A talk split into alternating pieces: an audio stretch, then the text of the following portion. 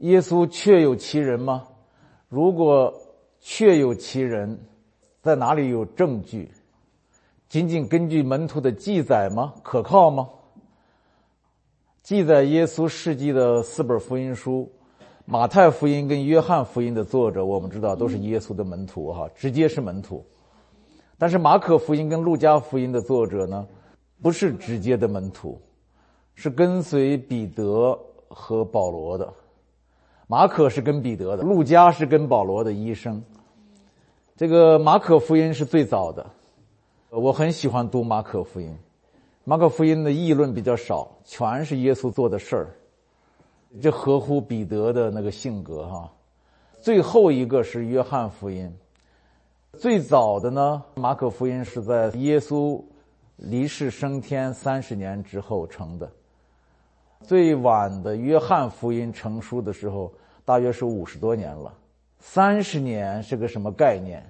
就耶稣死后三十年是个什么概念？你现在你让我回忆那个时候的事情，我根本记不清。但是耶稣的事儿，三十年之后才成为马可福音第一本才出了，啊，这可见呢，那个时候啊，民间在流传着，一直流传不断这些事情。四福音书的内容交叉重叠，而且不尽相同，共同记述了有血有肉的耶稣。时隔三五十年，在他们描述的一些细节上有一些出入，也是自然合理的。如果真的没有差别，一模一样，那那是个 big problem，一定是互相讨论的结果，对吧？如果各自写各自的，写出来肯定不完全一样，但是呢，大概的精神是一样的。我考察了几个方面。第一，历史的证明，历史文献的证明，我把它叫做史证。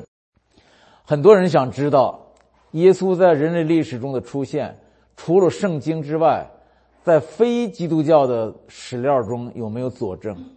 有。弗拉维奥·约瑟夫斯。直接翻译成约瑟夫参加过第一次犹太人的革命，公元六十六年到七十三年，他写了《犹太古史》《犹太战史》，是古代最伟大的犹太历史学家。在《犹太古史》中有两段话提到耶稣。第一段话，那时出现了一个名叫耶稣的智慧人，如果他果真是人，他做了很多奇异的事，又教训众人，吸引了很多犹太人跟希腊人。传说这人就是基督，虽然比拉多在我们的宗教领袖耸动下，把他钉死在十字架上，但那些从起初就爱他的人一直没有停止过爱他。第三天他复活了，向他们显现，正如很多先知已经预言这件事，还有上千件与他有关的奇妙事，直到今天，一群奉他名的基督徒也没有消失。这是犹太古史的第十八卷，啊，这段话呢，考古学家们考证说，有可能基督徒做了修改，加了一些基督徒认可的观念在里头。那么第二段话更加的合乎一个不信的人的口气，怎么说呢？这些撒都该人在审判的时候，比一般犹太人更残酷。既然斐斯都刚去世，阿尔宾厄斯还没有到任，他们就抓住这个机会，召集了犹太人议会，审判那名叫耶稣所谓基督的兄弟雅各和其他人，指控他们犯了摩西的律法，判处他们被石头砸死。这个犹太古史第二十二卷记载的是耶稣的兄弟雅各和其他人被处死的事情。但是他提到了耶稣，啊，提到了耶稣，可见耶稣之后的使徒行传那些记载都是真实的，都是真实的。对我们这些老基督徒来说，传道人来说，这不是个问题；但是对那些不信的来说，这是个大问题。因为耶稣只是圣经里边有，那算什么呢？必须在人类历史上。在历史文献上真的有才行啊！这就是，啊，这就是两段证明。那么第二个证叫人证，刚才是史证啊，人证，我把它叫做存在的证明。刚才那个叫文献的证明，这个叫存在的证明。第一，古人们的议论纷纷，啊，这是一个人证。路加福音开场白是大家都熟悉的，他说：“提亚斐罗大人呐，有好些人提笔作书，诉说在我们中间所成就的事。”是照传道的人起初亲眼看见，又传给我们的这些事，我既从头都详细考察了，就定义要按着次序写给你，使你知道所学之道都是确实的。这段话是在耶稣离世大概四十年后写的。耶稣的事儿过了这么多年，还是纷纷扬扬在人间流传，议论纷纷的，你就可以想象多么不同寻常。啊四十年，还很多人提笔作书呢。我家里有三本书，呃，我在香港买的经外的这个福音书，没有编到圣经里去的，当时流传的福音书很多呀，三大本啊。一两百年后，民间还流传着多马福音、彼得福音、十二使徒遗训，我们叫做旁经，啊，经外经。从中也不难感受到耶稣事件这个经久不衰的轰动效应。一两百年之后，人们还在都在不停的写呢，这真是惊天动地的一件事情。你像我们现在的大事三十年过去就就忘了，但是这个四十年、五十年、一百年、两百年还在流传着，这个写来写去的，呃，人们在回忆着当时到底发生了什么事啊？我们以色列人怎么出了那么一个人呢？那第二个人证就是十二使徒的剧烈转变。这个我们在前面讲复活的时候呢，我们提到了。这里我们简单的提一下：耶稣的十二个门徒原本都是很怯懦的，啊，软弱的。耶稣多次责备他们是小信的人。耶稣最器重的彼得在危难中都三次否认耶稣，别的门徒都四散逃跑了。那既然门徒这么软弱，他们怎么创立了坚实的早期教会呢？他们怎么建造了恢宏的基督教大厦呢？如果圣经的记载不真实，坦率讲哈，就不会有今天的基督教。这是很简单的一个事实。所以说，十二使徒的剧烈转变，这是一个人证。那么第三个人证，就是经世历代的巨大影响。今天最大、最真、最活的人证，就是基督教文明跟二十亿基督徒本身，就是耶稣对人类产生的深刻而持久的影响。今天我们真的需要比两千年前更严肃的看待耶稣这个人，需要比两千年前更广泛的谈论它，甚至我想起，以至于连我们这些遥远的中国人也被它激荡起来了。按道理说，离我们那么遥远、旁不相干的。也激荡起来。第三个印证是物证，我把它叫做实体的证明、文献的证明、存在的证明、实体的证明，就是史证、人证、物证。物证是什么意思呢？我是觉得哈，在一切理性的考察当中，最重要的一件事就是让我们的理性始终以事实为前提。那么我发现，在耶稣这件事上，最大的事实。没法否认的，而且显而易见的事实是什么？最显而易见的事实是留下的话。话这个东西呢，两千年前跟两千年后没有改变。这些话作为考察的一种对象，是经得起你考察的。口供嘛，口供这个东西并不一定是对的，但是呢，你是可以考察的，就是这个意思。如果有人说，耶稣奇异的诞生和复活已经无从考察，他行过的种种神迹也无法验证。那么，有四本福音书大同小异记载下来的几百句话，作为耶稣的一种口供，一直摆在那里，原封不动的存放到今天，无疑就是一种类似现场直播一般的事实。这些话在今天跟两千年前没有丝毫不同。话语是一种实体，从中可以发现说话者的精神境界、人格、情操、知识结构和价值观念。一旦你窥思到这些生命要素，进一步推测他的身份地位就不太困难了。比方说，你只要交谈几分钟，你就能看出一个人是农夫还是诗人，是吧？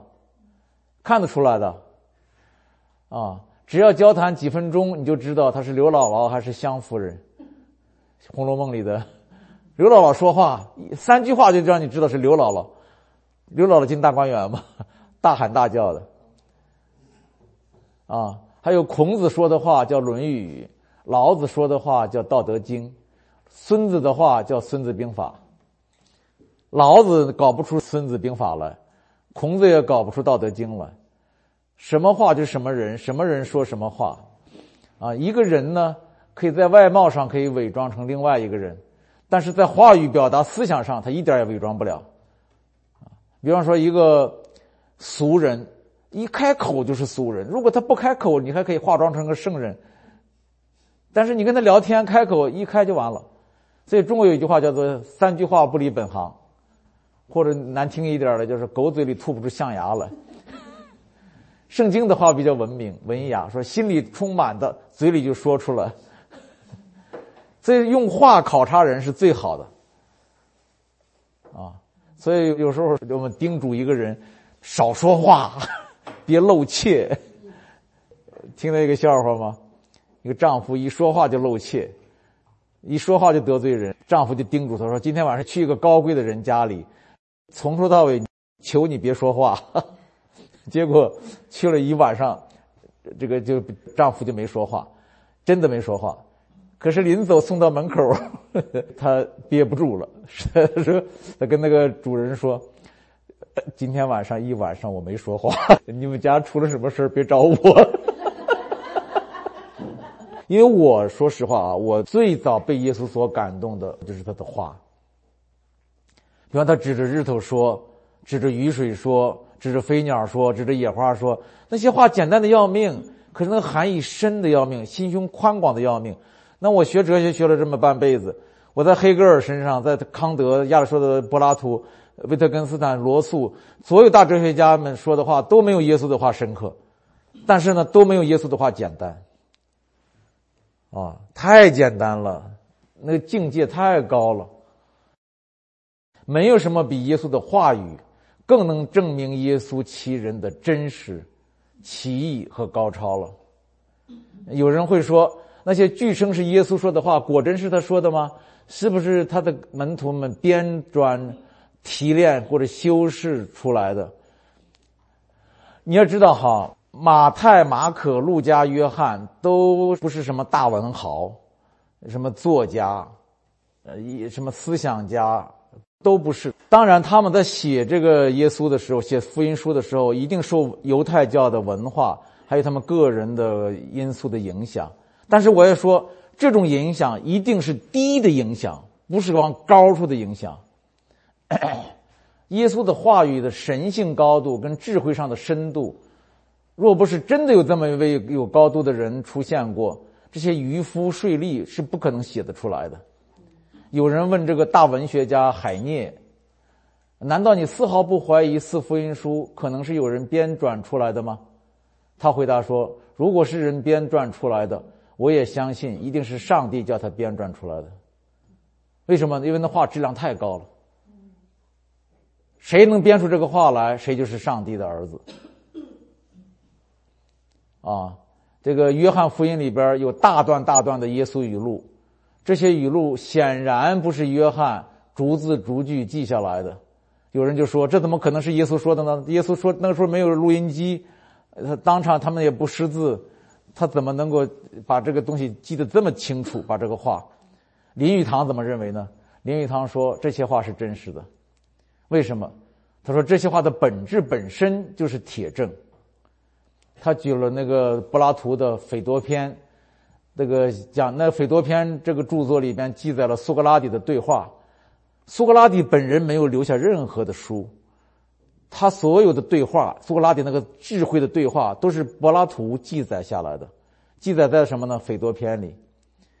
那个林语堂说，这些对话绝不是苏格拉底准确的原话，但是至今为止，人类历史上没有一个人怀疑这是苏格拉底的话。啊，福音书中耶稣的话语也具有一种可靠性，使人相信他来自耶稣。这是林语堂的话，因为他们包含着一种超越的美，一种自从耶稣死后世界就再也听不到的声音之美。因为林语堂对耶稣崇拜的五体投地，啊，五体投地。他是根据耶稣的话就能判定这个四福音书是真的。这是我也讲的第三个证明哈，物证，就是以他的话为口供。第四个证明，自证。这个自证的意思就是说，耶稣自己证明自己，用他的品格来证明他是高不可攀的神的儿子，是真实的。耶稣的崇高品格比他的语言更难以编造。我们怎么能想象渔夫和税吏？能编出一个人类的救主出来，怎么能编出一个身上充满恩典和真理的神的儿子出来？实际上，耶稣的品格是犹太人，就是包括他的门徒，连想都不敢想，看见都不相信的。耶稣爱一切人，耶稣接纳罪人，耶稣不顾安息日，耶稣行神迹，广行赦免，这些犹太人连想都不敢想。更不用说他编出一个耶稣了，就是大道德家、大哲学家，就是柏拉图、亚里士多德，就是老子、孔子，也写不出耶稣的高度了，生命的高度。为什么？很简单，因林语堂说的好，因为他们没有耶稣的生命。林语堂甚至说，神学家们说，没有一个神学家能够把耶稣的那个高度分析出来。他说，耶稣的美妙、崇高。到了神学家那里，都变得枯燥无味了。他说：“为什么？因为没有一个神学家有耶稣这样的心。”他分析的很有道理。当然，神学家都不喜欢林语堂。我跟你说，文化大革命的时候，你们有的可能知道，有个作家叫浩然，你们知道吗？他写了《金光大道》《艳阳天》，小说里边有一个主人公的名字叫高大全。他起这个名字的意思是又高又大又全，意思就是是一个完美无缺的人物，是个理想的人物。所以说，这个浩然呢，在写的时候就拼了命的、使了劲儿的往他高处拔他，想把他塑造成一个完美无缺的人。结果呢，文入其人嘛，是吧？你这个境界多高，你就能写多高。最后他写出来的是个阶级斗争的英雄。可以说，如果没有一个真实的耶稣的原型，天下没有任何人能杜撰出这么一个神的荣耀所发的光辉，这么一个神本体的真相。这是希伯来书讲的。如果没有这么一个生命的原型，哪个人能编出这么一个神的儿子出来？不可能。甚至我们可以说啊，真实的耶稣原型要比他们写出来的这个四福音书里的更好、更生动、更丰富，一定的。他们肯定漏了很多东西。耶稣三十三年的生涯是吧？三年多的传道，哪能这么点内容啊？那内容多了。还有一种说法需要澄清的哈，有人说耶稣的原型呢，也许是一位品德崇高、睿智过人的好人，只不过是门徒把他给神化了。那问题是在哪里呢？问题在于耶稣始终以神的口气说话。他不是以好人的口气说话，他是以神的口气说话。那么，如果他说的是实话，他就不只是一个好人；如果他说的是实话，他就真的是神，是吧？他就以他会以神的口气说话吗？但是如果他说的是假话，他就是骗子，也不是个好人。耶稣把自己，也把每一个试图认识他的人推到了一个两难的境地。他要么是神，要么是骗子，谁也无法只把他视为一个好人而已。啊，耶稣真伟大，伟大到一个地步，他都知道他离开这个世界以后所发生的事情。其实耶稣知道一切，他把我们推到一个境地，啊，没有办法把他跟我们普通人混为一谈。最后一个证明，耶稣真实的证明，就是内证，我把它叫内证，就是心灵的证明。这件事我讲过哈，那是一九九四年，在洛杉矶的一个家庭聚会当中，我分享完毕，一个中年大陆女作家悄悄地把我拉到一边，一脸严肃地对我说：“这没别人，你跟我说实话，你真相信一个处女能生孩子吗？”我当时回答我说：“在我看来，处女能生孩子不是什么稀奇事最稀奇的是两千年来世界上。”有这么多人相信处女生孩子，这才稀奇。你说我这么一个博士研究生，这么个马克思主义者，竟然相信一个处女能生孩子，这件事比处女生孩子还稀奇，是不是这样？而且不是一个人，不是一两年，是两千年，无数的人，啊，这一切相信显然不是考证的结果，这一点很重要。我的相信，还两千年来无数人的相信，相信处女生孩子，绝不是考证的结果。我们没有一个人考证过，呵呵是什么呢？结果呢？灵心灵的作证。圣灵，保罗也说过，圣灵在我们心里作证。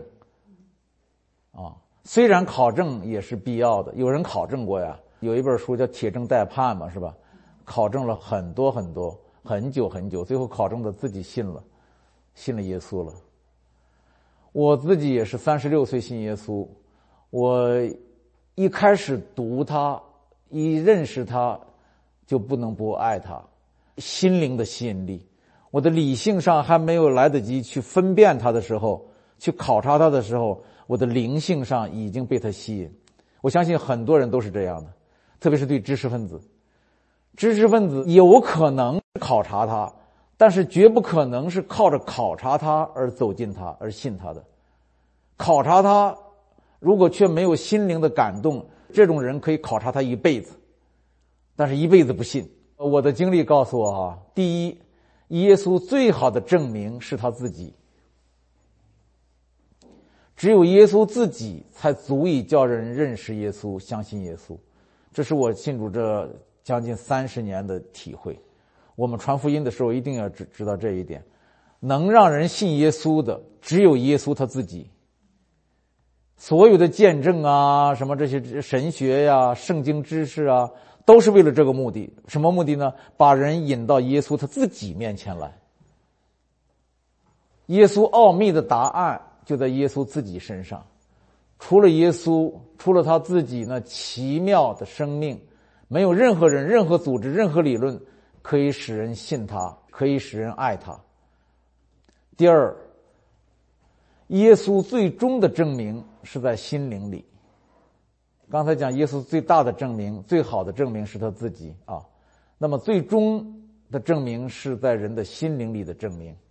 神学教义、圣经知识、信主的见证啊，如果说他们对人有益处的话。那么益处就在于，叫人的心灵向耶稣敞开，用心灵和诚实经历耶稣。对于一个求证耶稣的人来说，没有什么比心灵的求证更要紧，就是用心灵跟诚实敬拜神。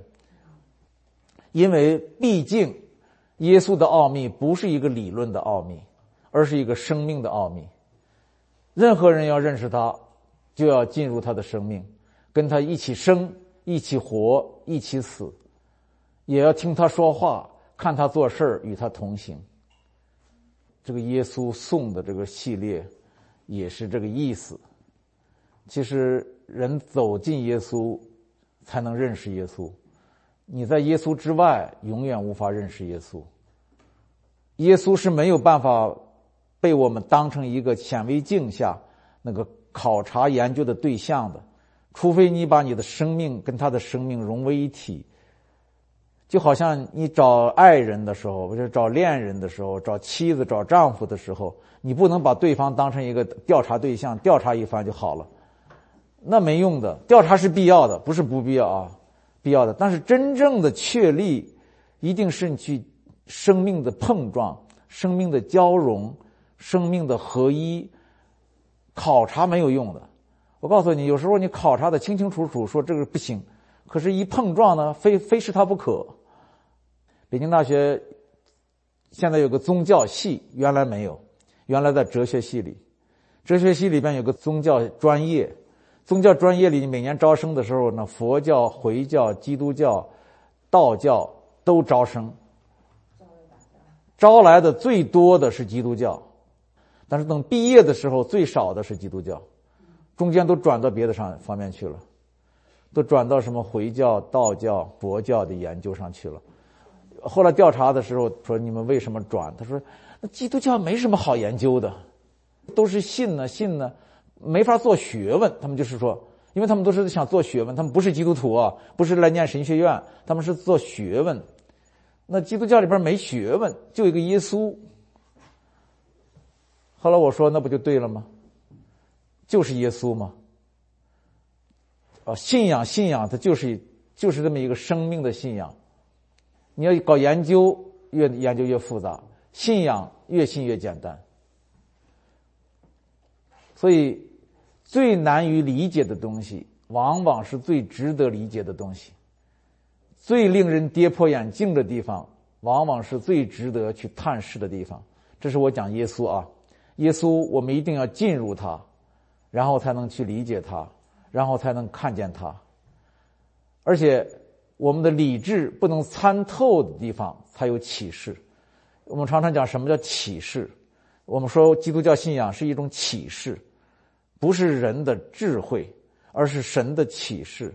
那启示在什么地方出现？所有的启示都是在人的理性、智慧不能参透的地方才出现启示。啊，人性达不到的地方才能看见神性。所以耶稣说了这么一句话：“凡不因我跌倒的，就有福了。”这个跌倒，我理解成就是跌破眼镜。就是他太好了，好的让你难以置信，太能了，能的让你不可思议，所以这样的话你就跌倒了。当然，很多的时候是神逼着我们，不是我们自己选择的，逼着你不是去理解他，而是你的生活中非他不可。我自己也是这样，你要让我去研究，在心平气和、风平浪静、一帆风顺的情况下，像搞哲学研究一样去研究耶稣，研究过呀。我研究过奥古斯丁的《忏悔录》，研究过托马斯·阿奎那的《神学大全》，天主教的是，都都研究过。马丁·路德·加尔文的书都读过，读了半天也信不了耶稣。结果后来一场暴风雨，把我变成这个流亡者。哎，那个时候就不是研究了，你是去求救，你是去求救。那个时候遇见耶稣，不是去考察耶稣。合乎不合乎理性，合乎不合乎逻辑，而是看见耶稣的那个爱，那种神性，那种从天到地的那种气势，你突然觉得把你给提起来了。耶稣身上有一股正气，浩然正气，把你提起来，从地底下升腾起来了，是那种感觉。啊，我变成了一个被动的，你搞研究呢，你是主动的。但是在生命的问题上，在信仰的问题上，除非你自己变成被动的，这个时候你才能得救。所以最后讲的这个正是内证，内证就是你自己心灵生命的一个一个一个印证。OK，耶稣是不是真的？我们就讲了这五个证，啊，五个证。我们一起来做一个祷告。主耶稣啊，其实你就在我们心中，我们不需要任何证明。我们已经经历了你，但是求你赐智慧给我们，让我们知道怎么样把你表明出来，主啊，因为还有很多的人，他们看不见你，摸不着你，他们也不知道他们多么需要你，主啊，谢谢你，让我们像血肉的妇人一样，让我们知道我们需要你，去摸你，主啊，谢谢主，听我们的祷告，奉耶稣的名，阿门。